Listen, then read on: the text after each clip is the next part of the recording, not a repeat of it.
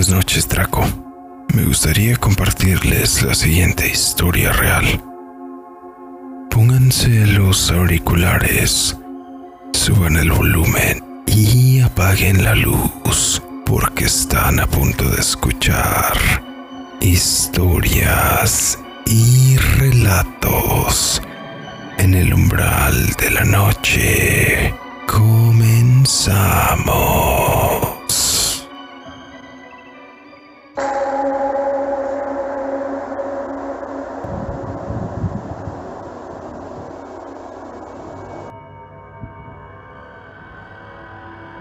Aproximadamente 30 años, un conocido entró a un círculo social, algo así como una secta, donde adoraban al demonio.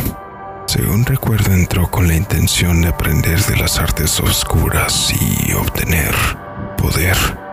Conforme empezó en el ocultismo y todas esas situaciones, la sacerdotisa le dijo que veía en él algo especial, un don que no solían tener la mayoría de adeptos en el culto por lo que lo becaron, enviándolo a un curso de magia negra avanzada con un brujo muy reconocido en Latinoamérica y Estados Unidos.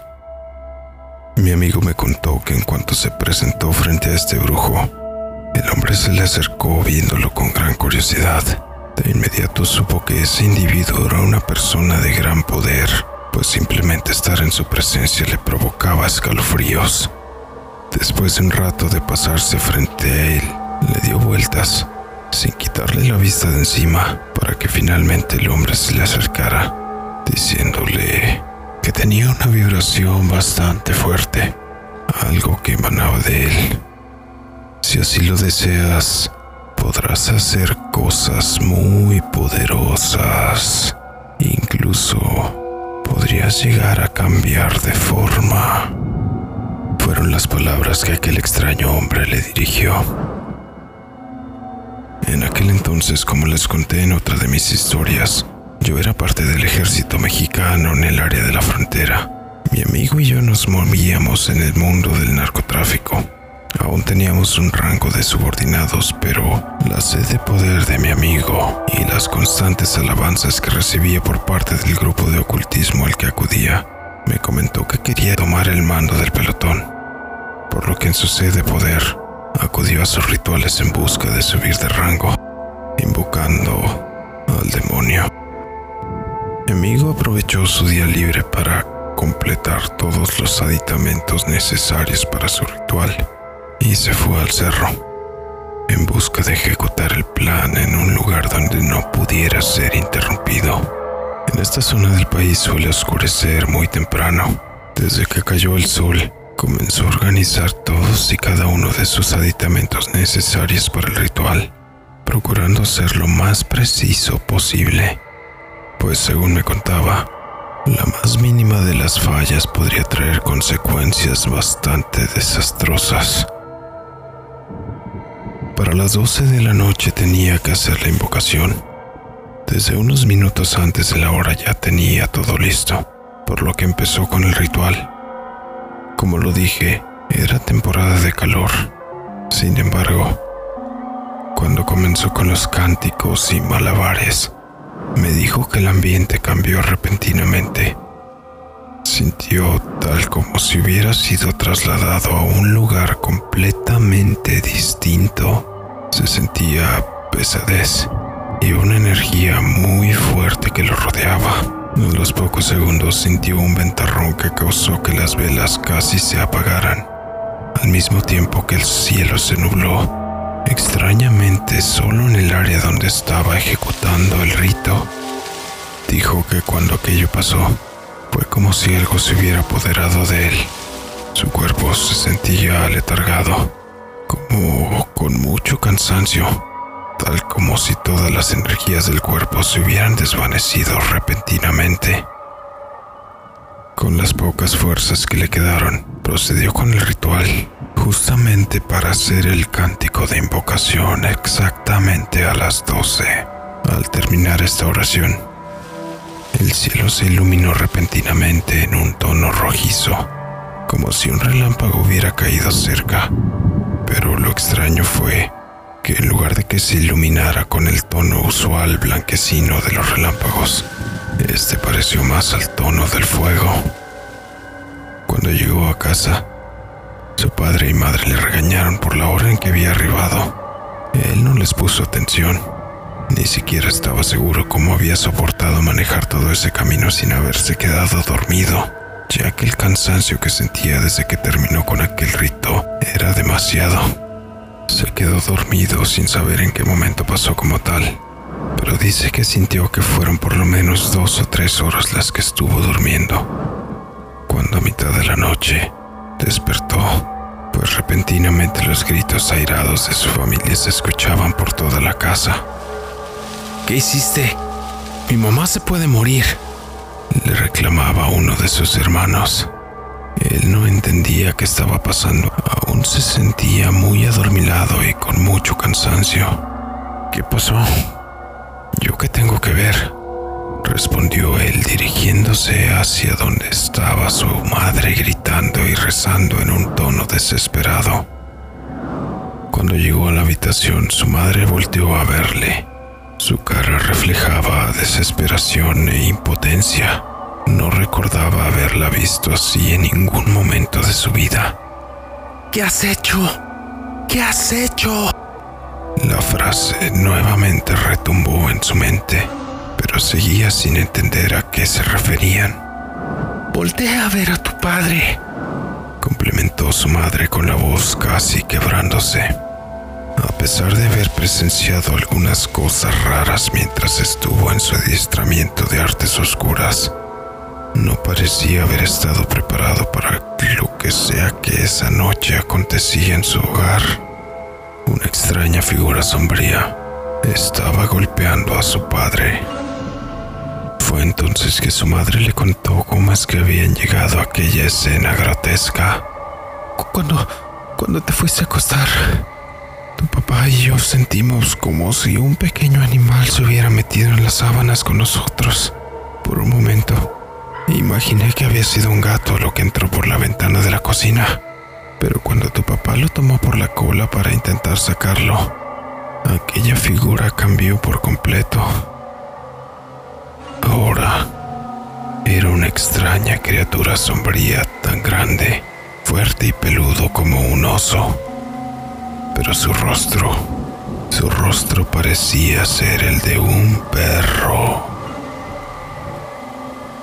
Aquella cosa empezó a hablar con voz gruesa y escalofriante, diciéndoles, ¿por qué se meten en la vida de su hijo? Él ya me pertenece acompañado de una risa espeluznante que cerró la frase diciendo, Tú ya no lo puedes salvar. Padre le respondió, dijo su madre, oramos por él porque es nuestro hijo. Y en el nombre de Dios te obligo a que salgas de la vida de él. Sin embargo, la extraña sombra morfa simplemente empezó a reír.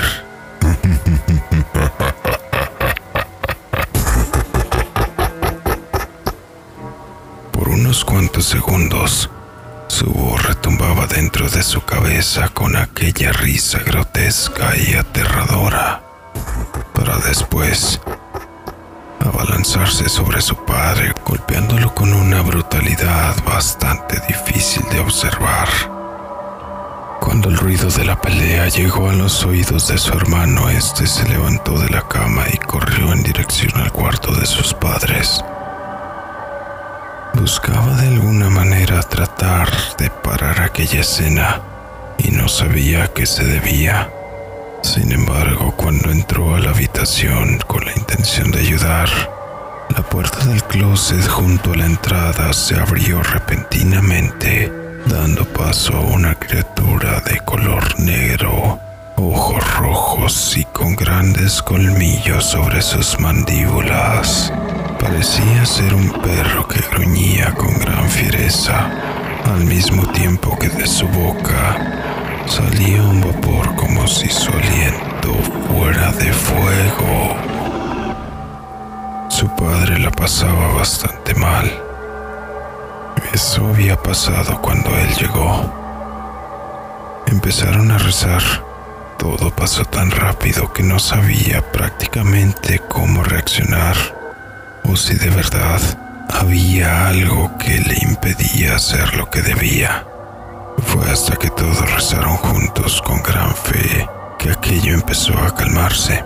Sin embargo, la extraña figura sombría alzó su rostro en dirección hacia él directamente. Tarde o temprano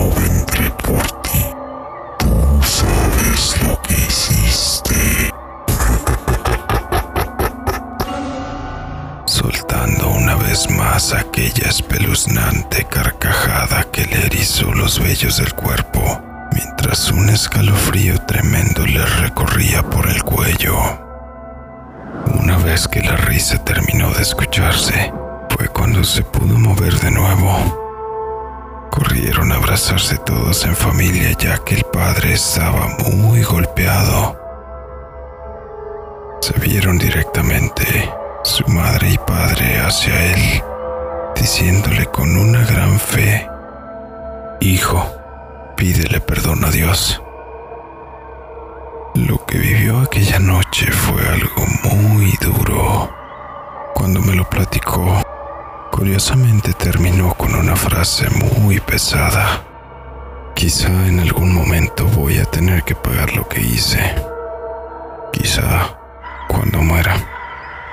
O quizá en otra ocasión. Al final mi amigo salió del ejército, pues no obtuvo el ascenso que buscaba terminó siendo reclutado por uno de los carteles de la región, donde incluso ahí no pudo ser el jefe como él quería. Me dijo que de vez en cuando seguía haciendo sesiones para tratar de comunicarse con aquella extraña cosa que invocó esa noche en el cerro, pues, según mencionaba, no le cumplió. Por eso su alma no puede ser suya. Sin embargo, ya hace mucho tiempo que perdí el contacto con él y desconozco en realidad cuál podría haber sido el desenlace final de aquella extraña situación. Espero que la historia les haya gustado. Gracias por compartirla.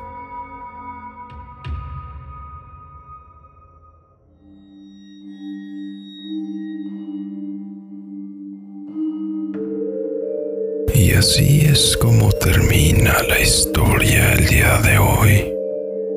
Sin duda resulta bastante curioso cómo es que aun cuando te enmiendas a cierto tipo de entidades negativas, no podrás asegurar que vas a recibir lo que buscas, ya que éstas no se rigen con ningún tipo de ley o lealtad.